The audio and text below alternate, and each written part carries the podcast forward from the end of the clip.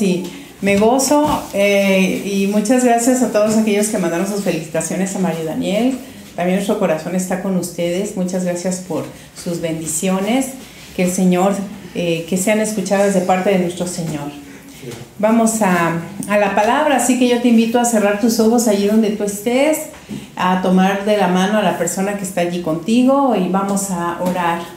Padre Celestial, te doy gracias por esta mañana, Señor, por este día que tú nos permites estar reunidos a través de, este, estos medios. Eh, te damos gracias, Padre, porque tú has resguardado nuestras vidas, Señor, y tu palabra ha persistido en nuestro corazón. Yo te ruego, Señor, que en esta mañana tú quites todo aquello que eh, impida el fluir de tu Santo Espíritu en nuestra vida, Señor. Te ruego, Señor, que tú quites todo aquello, Señor, que nos distraiga, Señor, de, de, escuchar tu palabra, de lo que tú quieres hablarnos en, esta, en este día, Señor, en esta hora. Te bendecimos, te alabamos y te glorificamos. A ti sea la gloria y la honra por siempre. Señor, no permitas que mi sabiduría o, o mi, mis pensamientos irrumpan tu palabra, Señor, la transgiversen, Señor. Te ruego que en el nombre de Jesús tú tomes el control total de lo que yo he de decir a través de tu Espíritu Santo. En el nombre de Cristo Jesús. Amén. Amén. Amado hermano, yo quiero hablarte hoy de un tema importante, de un tema que a mí me está llamando mucho la atención. El Señor eh, me ha mostrado muchas cosas a través de, de, esto. Y yo quiero decirte hoy, ¿verdad? Que cambies eh, el tormento por la mente de Cristo. Así se llama este tema. Cambia el tormento por la mente de Cristo. ¿Dónde se generan los tormentos? Pues en nuestros pensamientos, en nuestra mente. Eh, nuestra mente es en donde se desarrollan nuestras capacidades intelectuales y cognitivas. Muchas de ellas, ¿verdad? Es, nuestra mente engloba nuestras percepciones, nuestras motivaciones, nuestros pensamientos, nuestra conciencia, nuestra memoria. Allí se engloban todos estos procesos intelectuales. Eh, algunas de esas capacidades se comparten con la naturaleza. Es como cuando un bebé recién nacido busca el alimento de su mamá y lo hace de manera instintiva, pero también proviene de nuestra mente. Pero la mayoría de las capacidades son eh, enteramente humanas. Lo que nosotros desarrollamos es la razón, el raciocinio, el intelecto. Entonces yo quiero decirte que bíblicamente la mente es donde se encuentra nuestra voluntad, nuestras emociones, nuestros pensamientos, lo que sentimos, lo que pensamos acerca de eso, nuestros pensamientos. Es decir, ¿verdad? Que nuestra alma, ¿verdad? Es la parte de nosotros que tiene que ser salvada. Acompáñame por favor al Salmo 62, verso 1 al Salmo 62, verso 1. Dice así, en Dios solamente está acallada mi alma, de Él viene mi salvación.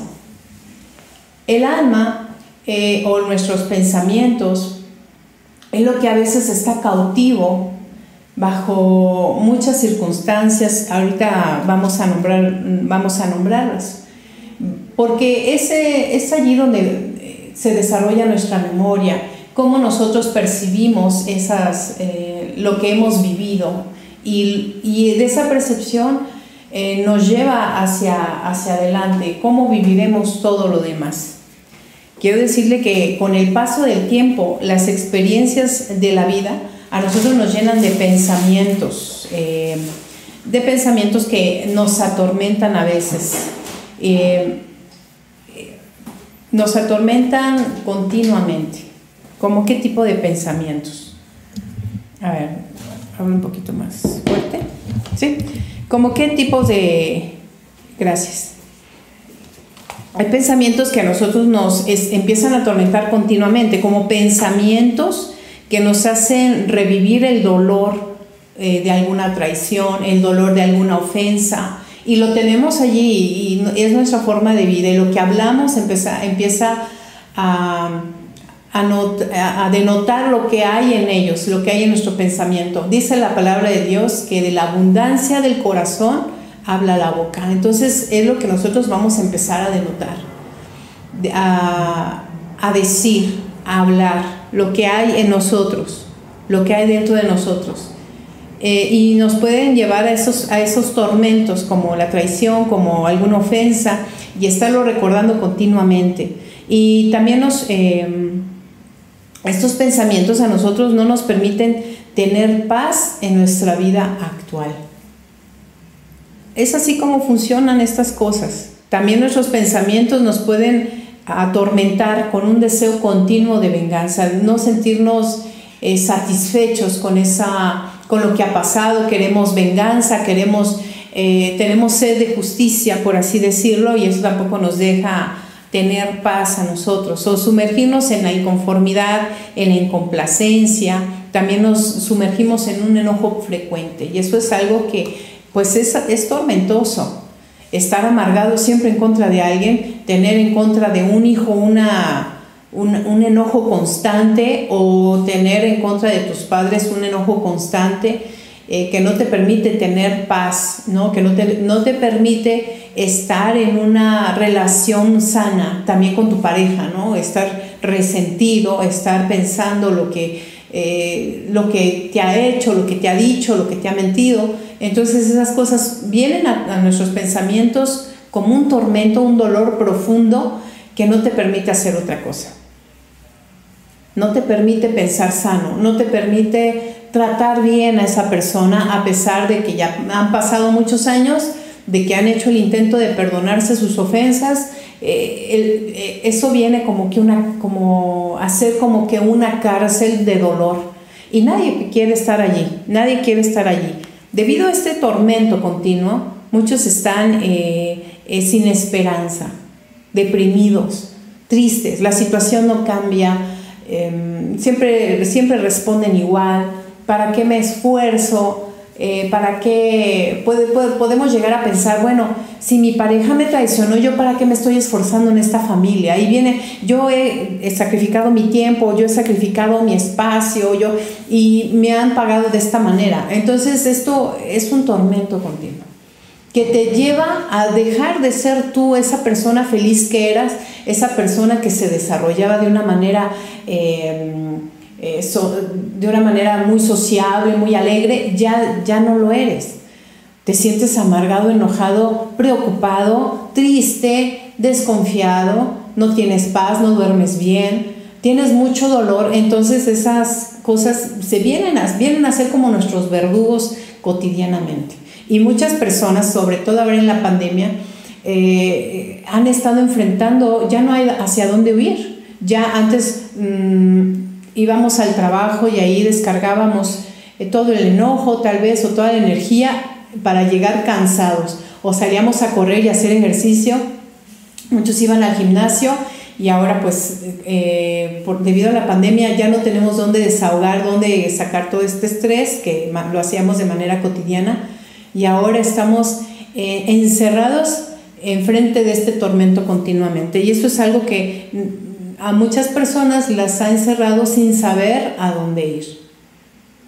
Entonces, bajo este contexto, yo quiero decirte que sí hay una esperanza. La palabra de Dios nos revela en dónde podemos acudir para la sanidad de nuestra mente.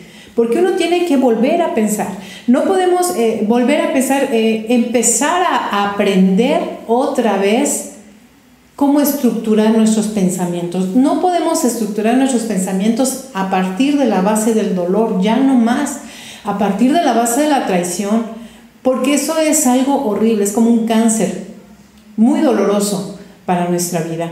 Y, ciertamente hay un dicho mundano que dice, nada puede lastimarte más que tus propios pensamientos, ni tu peor enemigo puede lastimarte tanto.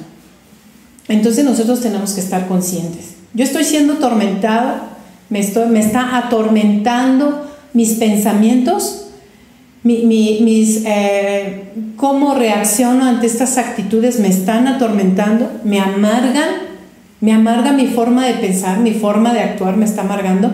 Entonces yo tengo que empezar de cero. La palabra de Dios nos revela la sanidad de la mente. Yo quiero que me acompañes, por favor, a Primera de Corintios, capítulo 2, versículos 9 al 16.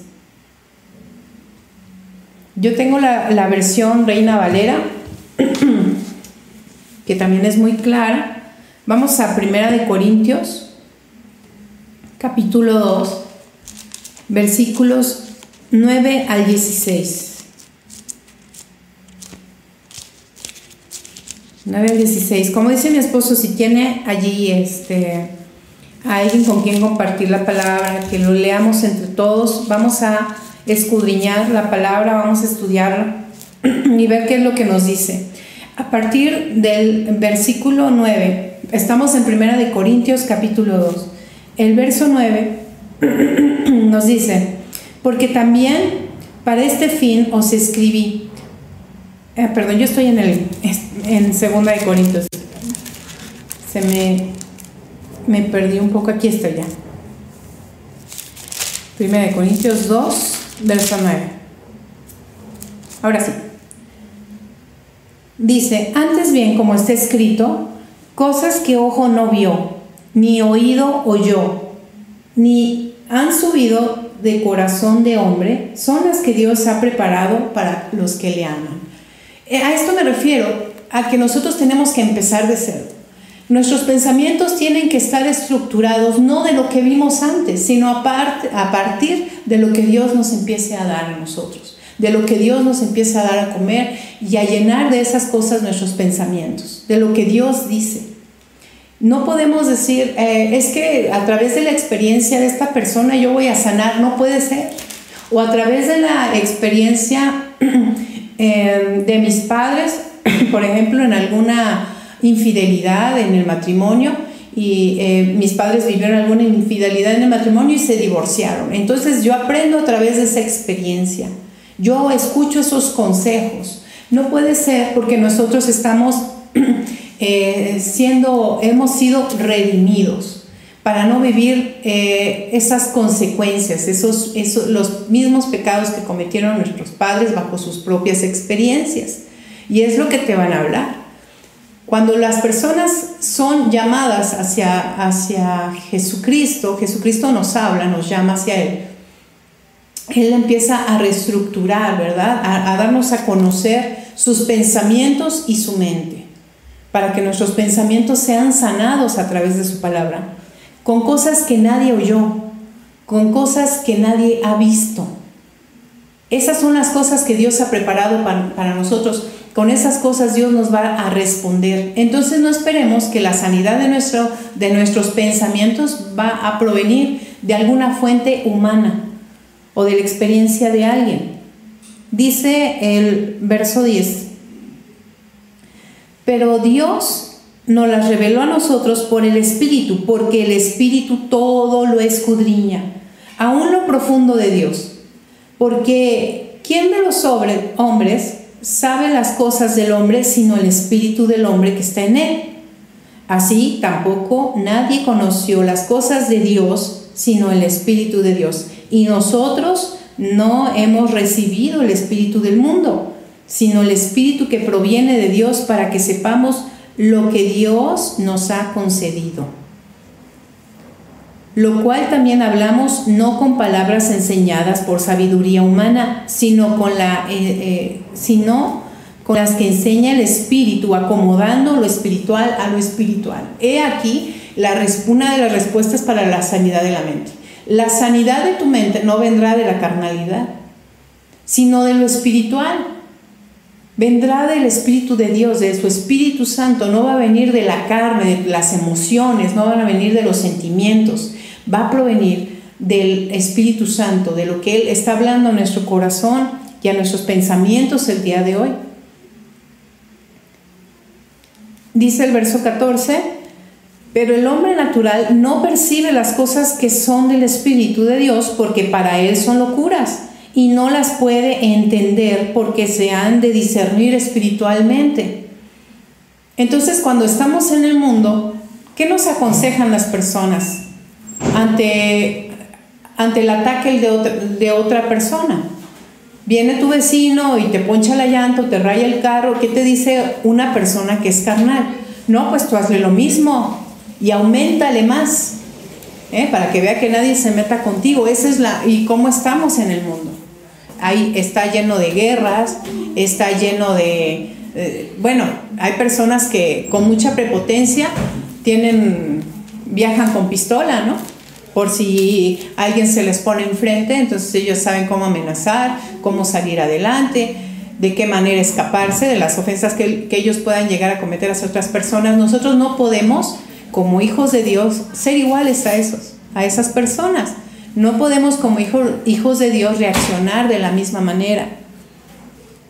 Es por eso que para el mundo lo que Dios nos dice a nosotros es locura, porque quiere reaccionar conforme a su emoción, conforme a su sentimiento en ese momento y saciarse de la venganza, de, vengarse por su propia mano. Pero eso no va a saciar a nadie, eso al contrario, va a generar otro, otro mal en la mente. Dice el verso... Ahí estamos en el verso 14. Porque para él son locura y no las puede entender, porque se han de discernir espiritualmente. El verso 15 dice, en cambio el espiritual juzga todas las cosas, pero él no es juzgado de nadie. Y, más adelante vamos a, a esclarecer mucho mejor este versículo. El espiritual juzga todas las cosas, pero él no es juzgado de nadie. Y no se no se refiere a juzgar a eso está mal, tú te comportas mal, tú has pecado, o sea, esas cosas no se refieren a esto. Este verso no se refiere a esto. Dice el verso 16, porque ¿quién conoció la mente del Señor? ¿Quién le instruirá? Está hablando del Señor, ¿verdad? De nuestro Señor Jesús. Mas nosotros tenemos la mente de Cristo. Esa es una afirmación. Todo aquel que ha sido salvo o ha obtenido la mente de Cristo. Esto es una afirmación importante. Nosotros que hemos recibido al Señor, le damos entrada a nuestra vida, hemos querido seguir sus mandamientos, los hacemos, obedecemos a, nuestro Dios, hemos tenido la mente de Cristo. Aquel que es salvo, amado hermano, lo vuelvo a, repetir, tiene la mente de nuestro Señor Jesucristo. Y es importante que, que lo recordemos, porque también esa es nuestra meta, ser, al llegar a la estatura del varón perfecto. Y eso es algo que no se debe detener en ninguno de los cristianos. No debemos estar estancados, debemos proseguir, eh, seguir hacia, hacia adelante, hasta alcanzar la estatura del varón perfecto, que es la estatura de nuestro Señor Jesucristo. Nosotros eh, tenemos la mente de nuestro Señor. Y hay pequeñas pruebas, hay pequeños indicios que eso lo, que, eso lo demuestra. Por ejemplo, una pequeña prueba es cuando usted ha sido ofendido por algún familiar, por algún vecino, y usted quiere perdonar. Usted quiere hacerle bien. Si llega, no sé, algún familiar nuestro, tu hermana, tu hermano, te, te ofende, de algo que, que, pasó en la niñez, es que tú eras así, así, y ahora yo te pago con esto, tú que ya tienes al Señor en tu corazón, dices, yo no puedo estar así con mis hermanos de carne y de sangre, yo tengo que, que hablar con ellos y tú buscas, ¿verdad? Eh, incluso pedirles perdón por aquello que ha pasado tantísimos años atrás es porque tú tienes ahora la mente de Cristo. Antes no podíamos haber actuado de esa manera, sino justificarnos, ay, ya pasaron tantos años, ¿cómo se atreve a venir a estas alturas de la vida? Y ya que estamos grandes, ya que estamos, ya me quiere echar pleito por aquello que pasó hace muchísimos años. El hecho de que usted busque la conciliación, ya sea con su vecino, con algún familiar, eh, quiere decir que usted tiene la mente de Cristo. Antes no lo, no lo hubiéramos podido eh, hacer por nosotros, por nosotros mismos. O cuando usted ha sido, por ejemplo, traicionado por su pareja, eh, ya sea en alguna infidelidad o, su pareja le ha mentido en algo importante, usted es movido a misericordia, es decir, yo quiero arreglar, arreglar las cosas, aunque esto le provoque un dolor muy profundo, el hecho de que usted quiera solucionarlo y busque hacerlo es porque usted tiene la mente de Cristo. Ahora yo quiero decirle que el tener la mente de Cristo tampoco nos ata, es importante que lo mencione, porque muchas veces la palabra de Dios es muy mal interpretada para generar violencia sobre la pareja, ya sea hombre o, mujer, no importa, el género. Muchas veces la palabra se malinterpreta. Dios no quiere que estemos sufriendo mucho eh, quiero decir esto con mucho cuidado, violencia física o, ningún tipo de violencia psicológica ejercida por parte de, de nuestra pareja. Y eso está, es decir, si yo decido perdonar en esta relación, yo quiero, eh, por ejemplo, alguna infidelidad, Dios me, me va a llevar a, a, la búsqueda de la restauración. Pero si viene una infidelidad y supuestamente yo creo que el matrimonio ya está restaurado porque buscamos esa restauración, pero viene una segunda o una tercera, eso, ese matrimonio no está restaurado. ¿Sí? Entonces la palabra de Dios nos dice que Él no quiere que estemos atados a esa esclavitud, pero tampoco quiere que endurezcamos nuestro corazón. Es decir, busquemos el perdón, pero yo quiero decirles muy claramente que el perdonar no quiere decir que todas las cosas van a ser restituidas porque por parte de una de la persona no puede ser restituido, es decir, alguien está recayendo y lastimando a la familia. Entonces, no, el, hecho de perdonar no quiere decir el, que voy a permanecer en ese estado de pecado continuo, no quiere decir que voy a permanecer, eh, yo perdono, pero no, no voy a permanecer en este estado de violencia hacia mi persona. Entonces ya para eso también existen leyes, porque también una persona que está sufriendo violencia, no puede permanecer en ese estado. Dios no lo quiere, Dios no lo permite, porque corre, también corre el peligro la persona, la persona que está siendo violentada en su estado físico e incluso en algunos casos ya muy extremos la vida corre peligro. Pero el perdonar sí hay que buscarlo, porque esa es la justicia y esa es la sanidad de la mente también. Cuando tú eres movido a misericordia, ya en un caso, pues digamos, vamos a bajarlo mucho de nivel en el caso de una infidelidad donde la pareja está arrepentida y está buscando, la pareja que infringió en el pecado de adulterio, eh, está arrepentida y está buscando la restauración, Dios no quiere que endurezcamos nuestro corazón. Y si la persona ofendida dice, yo quiero, a pesar de mi profundo dolor, buscar la restauración, es porque tiene la mente de Cristo o, te ha mentido, tú buscas la, reconciliación, es porque tú tienes la mente de Cristo. ¿Sí? Dios no vino a apagar el pábilo humeante ni a quebrar la caña que ya estaba eh, cascada, la que ya tenía una fisura, no las vino a quebrar. Dios vino a restaurar las cosas en nuestro corazón, en nuestra alma, para que todas estas salgan bien. También si tú estás buscando la restauración en la familia y la familia no la está buscando, bueno, también Dios te habla, perdona, pero no permanezcas en la zona de violencia. ¿No? Buscando siempre eh, una estabilidad emocional donde tú puedas seguir adorando a Dios y tu paz permanezca, pero siempre buscando el perdón, el perdonar por tu parte. Cuando tú has eh, Cuando usted es redarguido también por el Espíritu Santo y, lo lleva el Espíritu Santo a humillarse, a pedir perdón y a resarcir el daño, es porque usted tiene la mente de Cristo. No es aquel que tiene la mente de Cristo, ¿verdad? Eh, eh, el caso contrario, nada más, ay, sí me equivoqué, ya perdóname. Ese no es que, ese, ese busca ser perdonado para que tal, tal vez eh, no tenga ninguna consecuencia su pecado, pero el que tiene la mente de Cristo pide perdón, se humilla y rezarse el daño.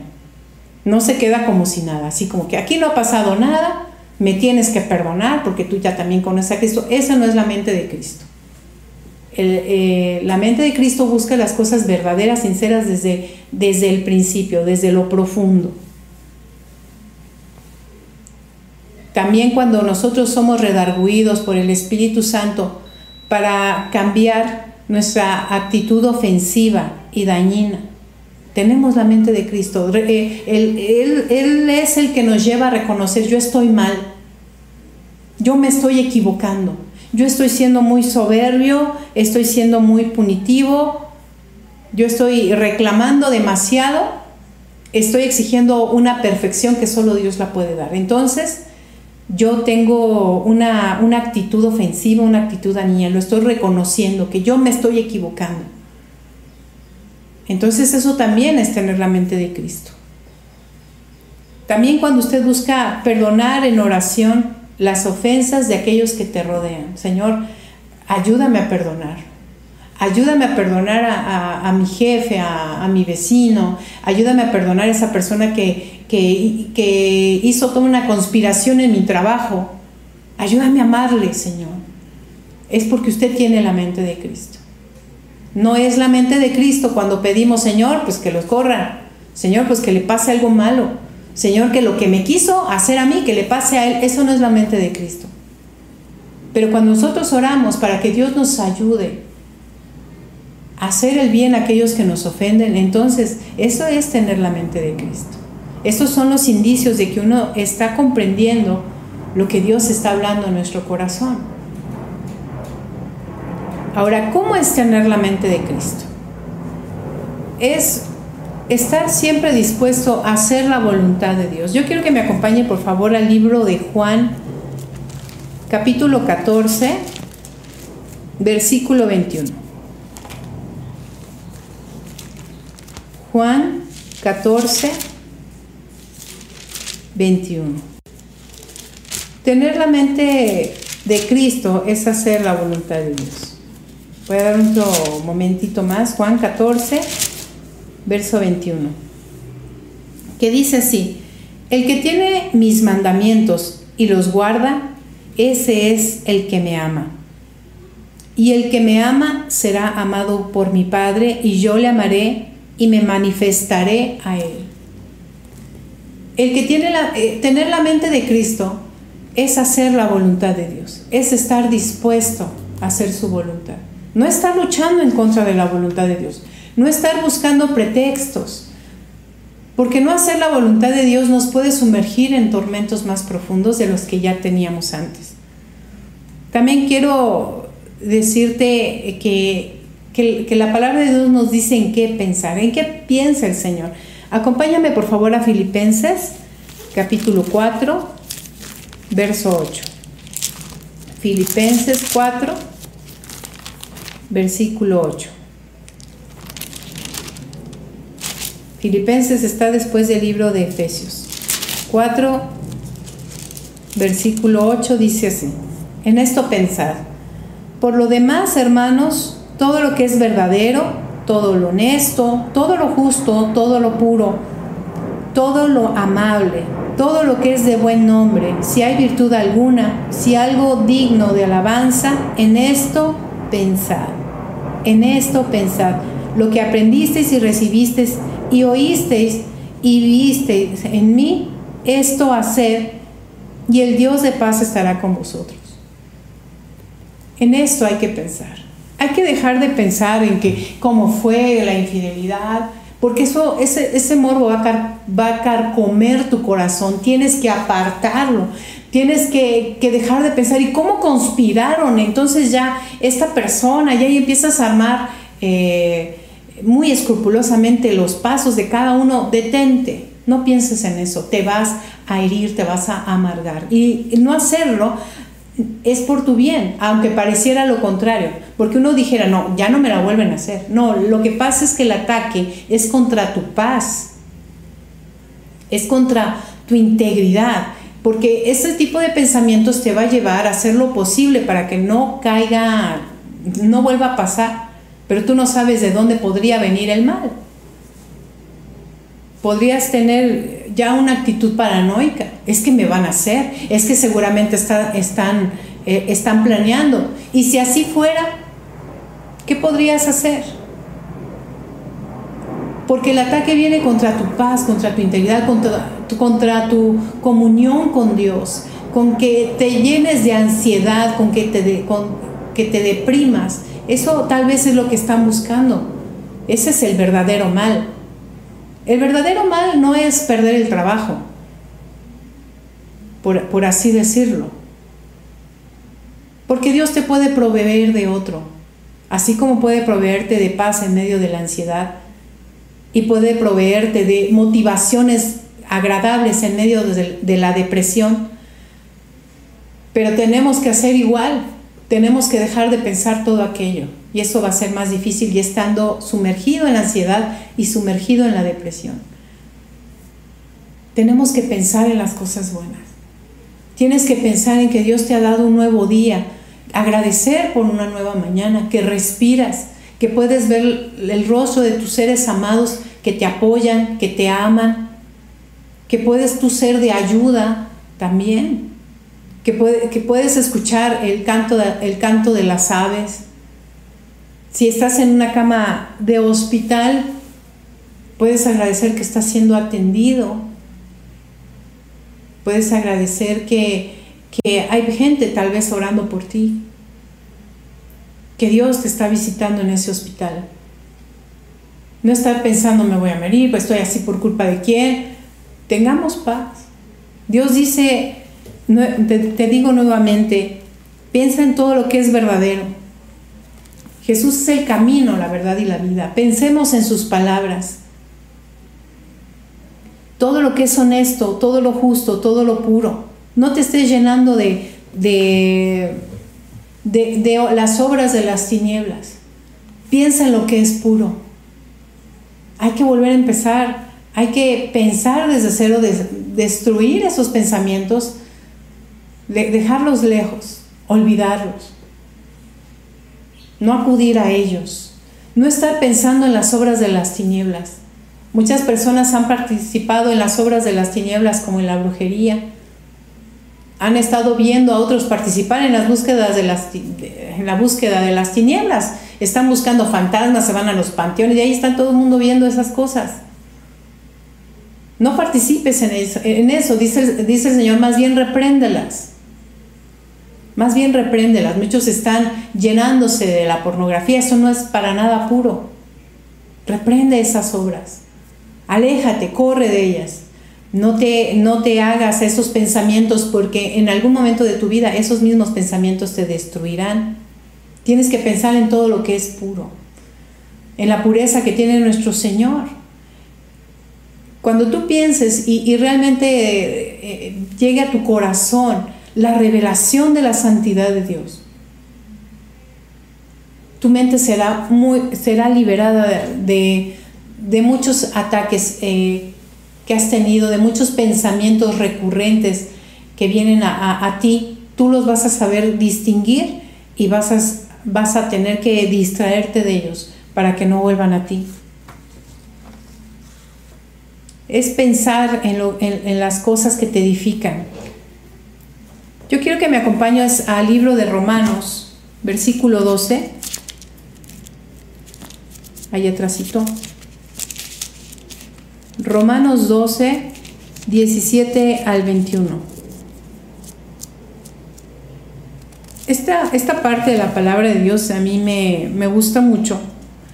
Romanos 12, versículo 17 al 21, porque es donde se donde podemos ver claramente cuáles son los pensamientos de Jesús cuáles son los pensamientos y el actuar de nuestro Señor Jesucristo en conflictos, del actuar del apóstol Pablo en conflictos, porque él tenía la mente de Cristo también.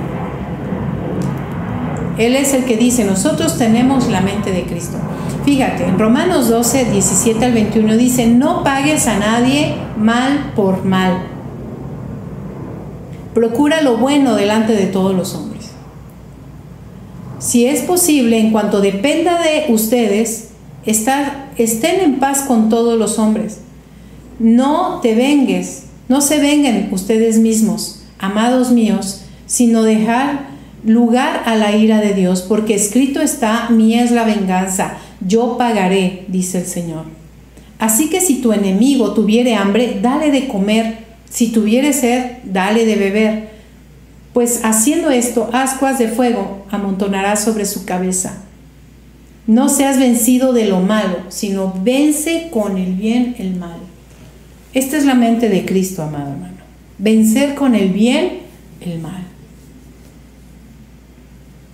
Esto es lo que haría Jesús. Pagar con bien el mal que le han hecho. Acuérdate que estando en la cruz el Señor Jesús, pudiendo maldecir a todos los que estaban allí siendo partícipes de esta, injusticia. Él los bendijo y, le, y dijo, Padre, perdónalos porque no saben lo que hacen. Perdónales esta acción porque no saben lo que hacen. Amado hermano, nosotros también debemos ser capaces de bendecir en medio de tanta aflicción de toda a esta gente, a la gente que nos aflige de amar y hacer bien a nuestros enemigos. Eso es la mente de Cristo. Eh, también la palabra de Dios en, allí en el libro de Filipenses, otra vez capítulo 4, verso, unos versos antes, 6 al 7, Filipenses 4, 6 y 7, nos dice, em, Espérenme, espérenme. Ahí está. 6 y 7 dice, por nada estés afanoso, sino sean conocidas vuestras peticiones delante de Dios en toda oración y ruego con acción de gracias. Y la paz de Dios, que sobrepasa todo entendimiento, guardará sus corazones y sus pensamientos en Cristo Jesús. Es también no afanarnos por nada. Y todo lo que se presente delante de ti, aunque no sea perfecto como tú lo habías planeado durante muchísimo tiempo, o que, o que todo haya salido mal, da gracias. En todo demos gracias. En todo demos gracias. Y la paz, la paz, dice, de Dios que sobrepasa todo entendimiento, guardará tu corazón y tus pensamientos en Cristo Jesús. En todo demos gracias. Así como Job dijo, cuando todo le fue quitado, dijo, Dios dio y Dios quitó. Desnudo vine y desnudo volveré. Sea el nombre del Señor alabado. En todo demos gracias. Y la paz que, proviene de, Dios inundará nuestro ser y guardará nuestro corazón y nuestros pensamientos. Es importante no estar, no, no, estar en, en, ese afán de venganza, en ese afán del por qué a mí, en ese, en ese pensamiento de tormento. No permanezcas en esa cárcel.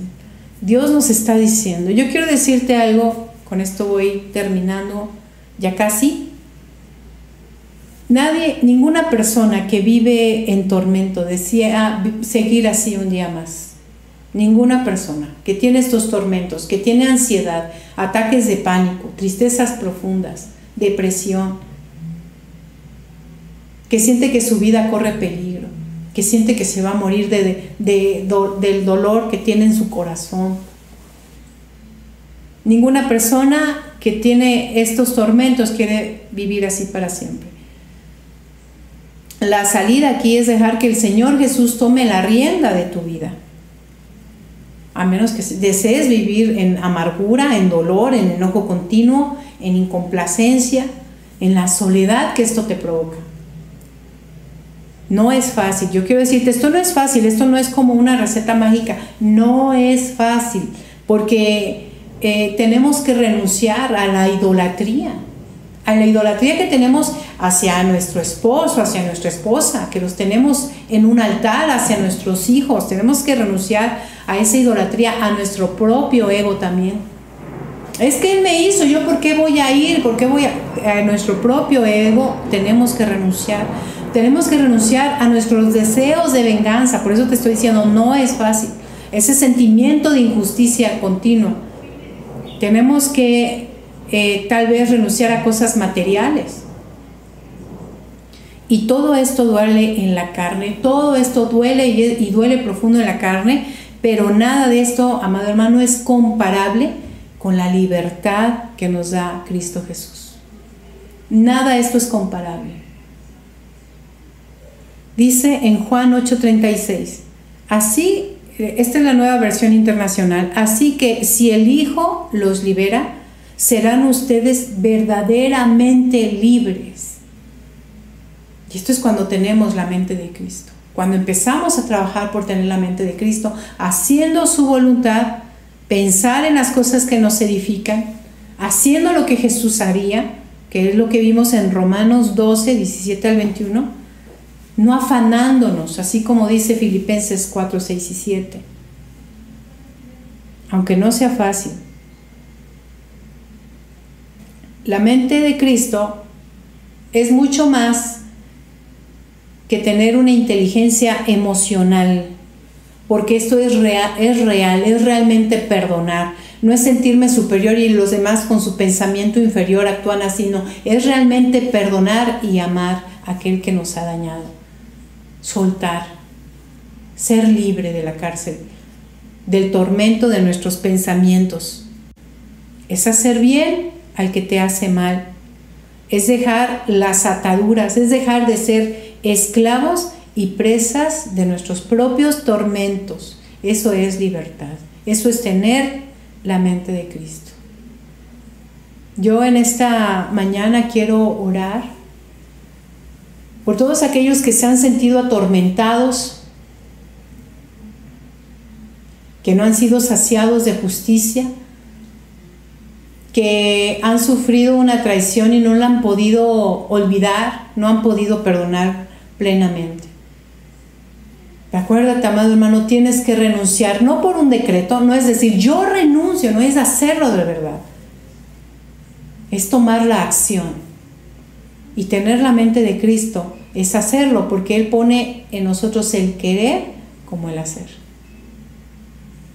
Entonces tú puedes, tú puedes. ¿O quieres seguir llevando estos tormentos, estos dolores muchos más años? mucho más tiempo, ¿hasta cuándo vas a cargarlos? Entonces yo quiero que oremos respecto a esto y que tú puedas dejar tus cargas a los pies del Señor Jesús. Oremos. Padre Celestial, yo te doy gracias por tu palabra en esta mañana, en este día. Te ruego, Señor, que tú hables al corazón de cada persona que esté escuchando este mensaje, que, está en esa cárcel de esos pensamientos que lo atormentan, Señor, que, que, no lo dejan vivir, que no lo dejan ser pleno, que, no, que, que le ha impedido ser él mismo o ella misma, Señor. Yo te ruego, Señor, que en el nombre de Jesús tú seas obrando en el corazón de cada una de estas personas que ellos puedan, Señor, en este día dejar esta carga a tus pies, a los pies de la cruz. Dejarlas, Padre. Dice tu palabra, vengan a mí todos los que están cargados y trabajados y yo los haré descansar. Entonces deja esa carga, no tratas de hacer tú la justicia, no trates de, de tú solucionar esas cosas que no has podido, déjalas en manos de Dios. Deja que Dios trate con las personas que tenga que tratar, pero sobre todo contigo. Que trate sobre todo en el ego, que, que, trate en tu deseo de venganza. Deja que el Señor trate en toda idolatría. Deja que el Señor trate en todo, todo el apego hacia lo material, en toda la carnalidad. Deja que el Señor trate contigo en eso. Dile, Señor, yo te abro las puertas de mi corazón y yo entrego a ti toda idolatría, todo el ego, todo apego a lo material, Señor, todo deseo de venganza. Quítalo y lléname de ti, de tu Espíritu Santo. En el nombre de Cristo Jesús, toma tú las riendas de mi vida y enséñame tu voluntad. ¿Qué es lo que yo debo hacer, Señor? Ayúdame a pensar en todo lo que es bueno, Ayúdame a, ayúdame a pensar, Señor, en todo lo puro, en todo lo amable, en todo lo que es digno de, de admiración, en todo lo que sea excelente. Ayúdame a pensar, Señor, en todo lo verdadero, en tus palabras, en todo lo respetable. Quítame, Señor, estos pensamientos de, de, traición, quítame todos estos pensamientos que están lastimando mi corazón, Señor. En el nombre de Jesús obra en mí, háblame.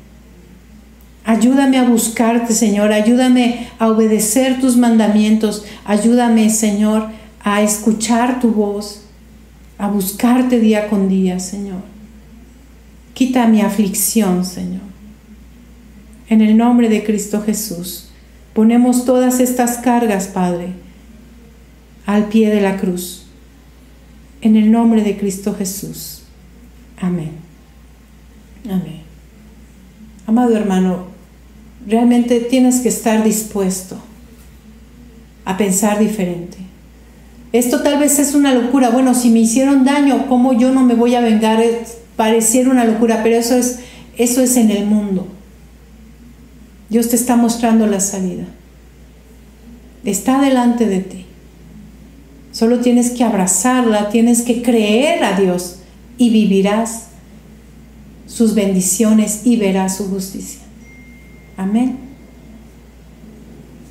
Si tú estás escuchando por primera vez eh, un mensaje que, que, te hable de la palabra de Dios, yo quiero invitarte, ¿verdad? Que tú abras tu corazón y le invite y, le, dejes que Él entre a tu vida a través de su palabra, a través de la lectura de, de las escrituras para que Él te empiece a limpiar, empiece a, alentarte, a acercarte a Él.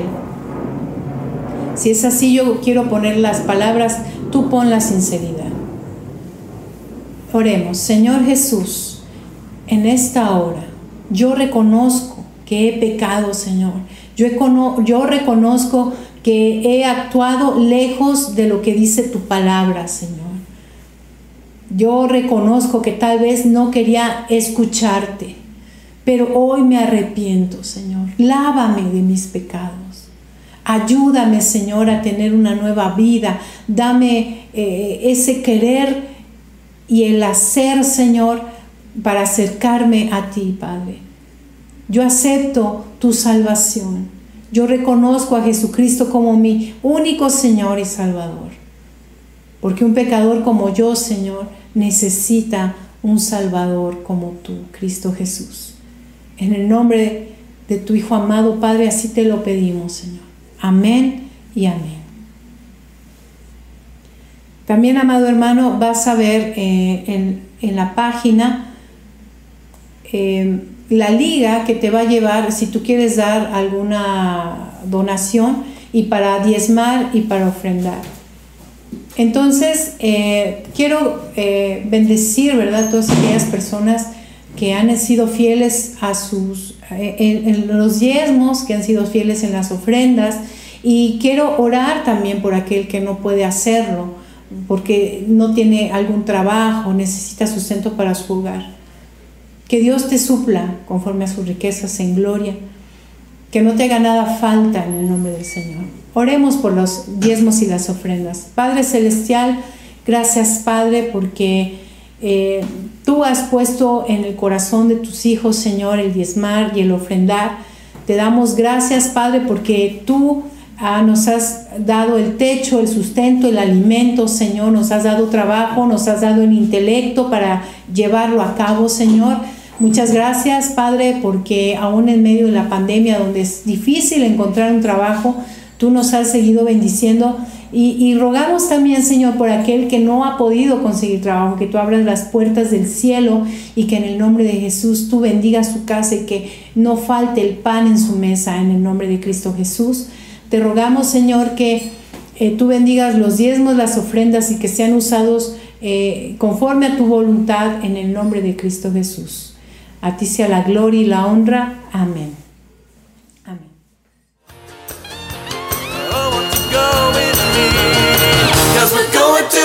Cause